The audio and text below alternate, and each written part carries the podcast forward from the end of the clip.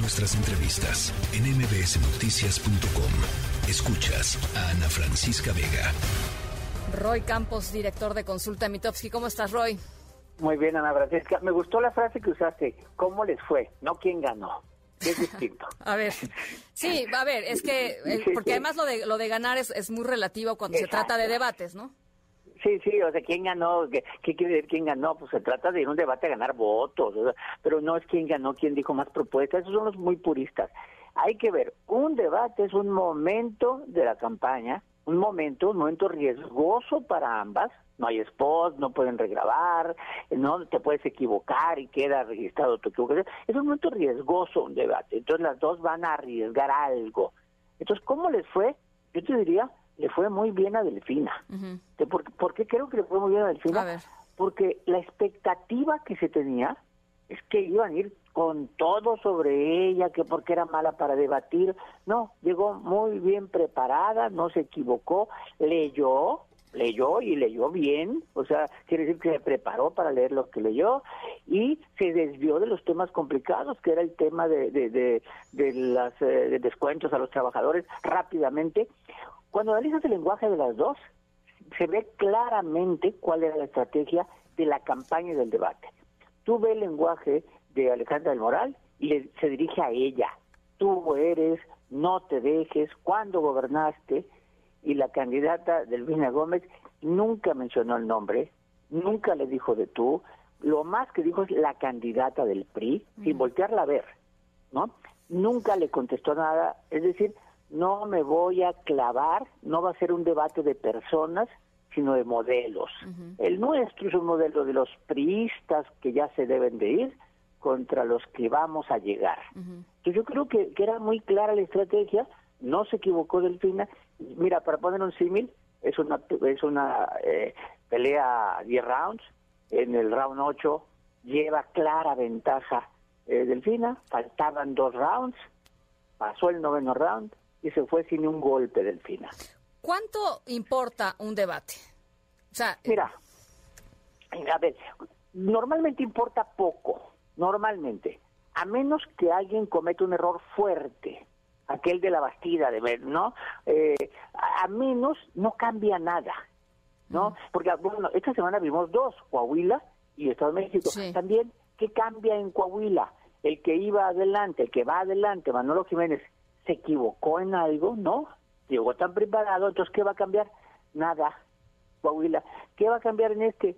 Pues nada, simplemente yo creo que la lógica es que se cierre un poco la elección, pero cuando llevas tanta ventaja, Alejandro Moral requería dar un golpe más fuerte, una, una, que arrasara en algo, que sacara información nueva.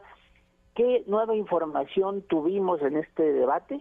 que no supieran ya todos los que están en, el, en la campaña. Nadie.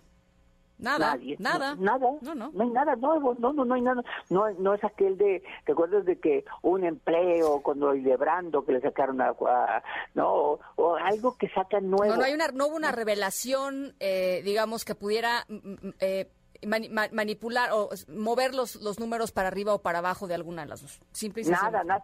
De hecho, cuando, antes del debate decía yo, pues Delfina Gómez con que tenga uno o dos momentos buenos, con eso supera la expectativa que se tiene de ella. Y creo que eso tuvo, ¿no? La defensa de, los pueblos originarios fue un buen momento de Delfina, ¿no? Generó algo de, que no se esperaba y generó algo de emoción pero fuera de eso no hay nada nuevo, pues eh, el salario rosa que va a seguir, eh, nada, ninguna cosa que diga, ay, miren, ya entonces yo creo que esto no cambia la elección y va a seguir el rumbo. Ojo, ¿eh? Este es el día 18 de campaña, 18 de 60. Y, si quita, y si quitas el debate, no hay nada extraordinario que contar de esta campaña. Sí.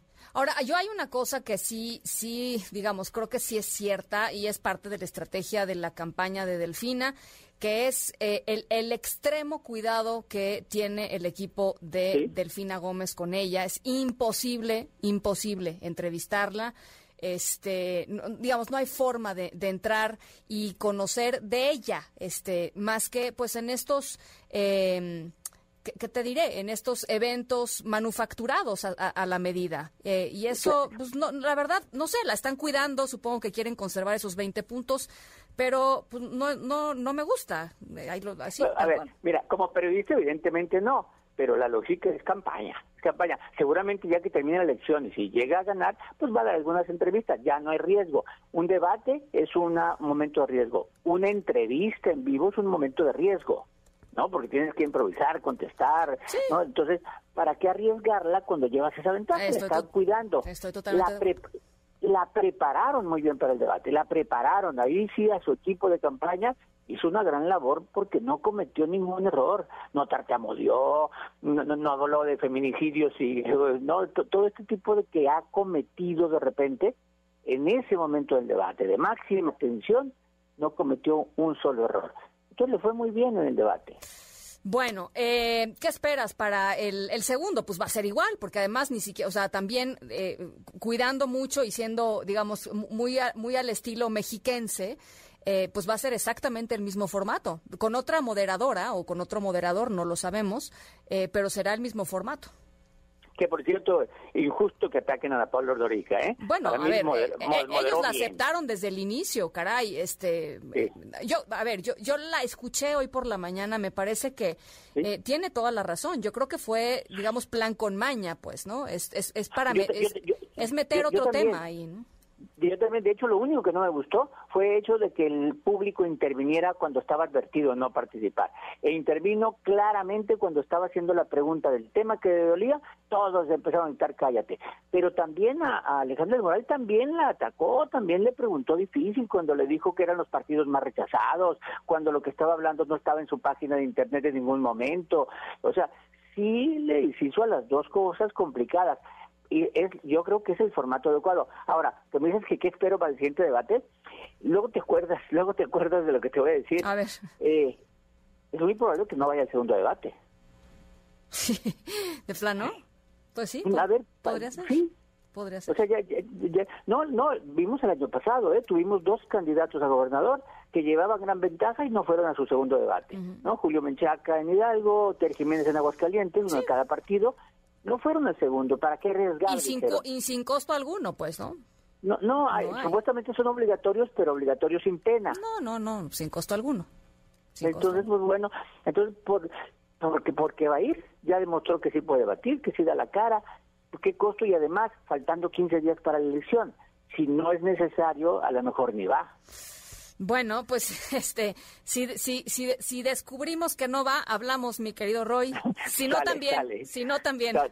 Sale. Te mando un abrazo, Roy. Sale, hasta luego. Gracias, Roy Campos, director de Consulta Mitowski, las 5 con 40. No había pensado en esa posibilidad. Pues sí, totalmente eh, plausible el hecho de que frente a eh, pues esta posibilidad de arriesgarse, decida simple y sencillamente echarse para atrás. Puede ser. Vamos a ver. La tercera de MBS Noticias.